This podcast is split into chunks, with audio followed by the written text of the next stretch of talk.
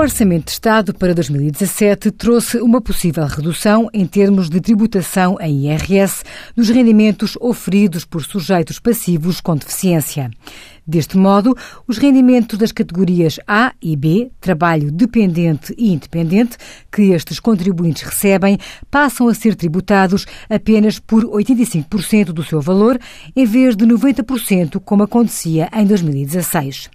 Relativamente às pensões recebidas por contribuintes singulares com deficiência, não há alteração, pelo que o seu rendimento continua a ser tributado em 90% mas é mantido o limite de 2.500 euros para a parte do rendimento que se encontra excluída de tributação relativa a cada uma das categorias.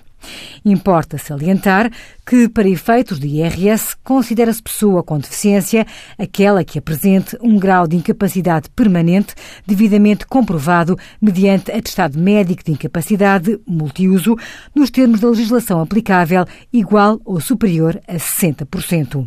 Envie as suas dúvidas para conselhofiscal.tsf.occ.pt.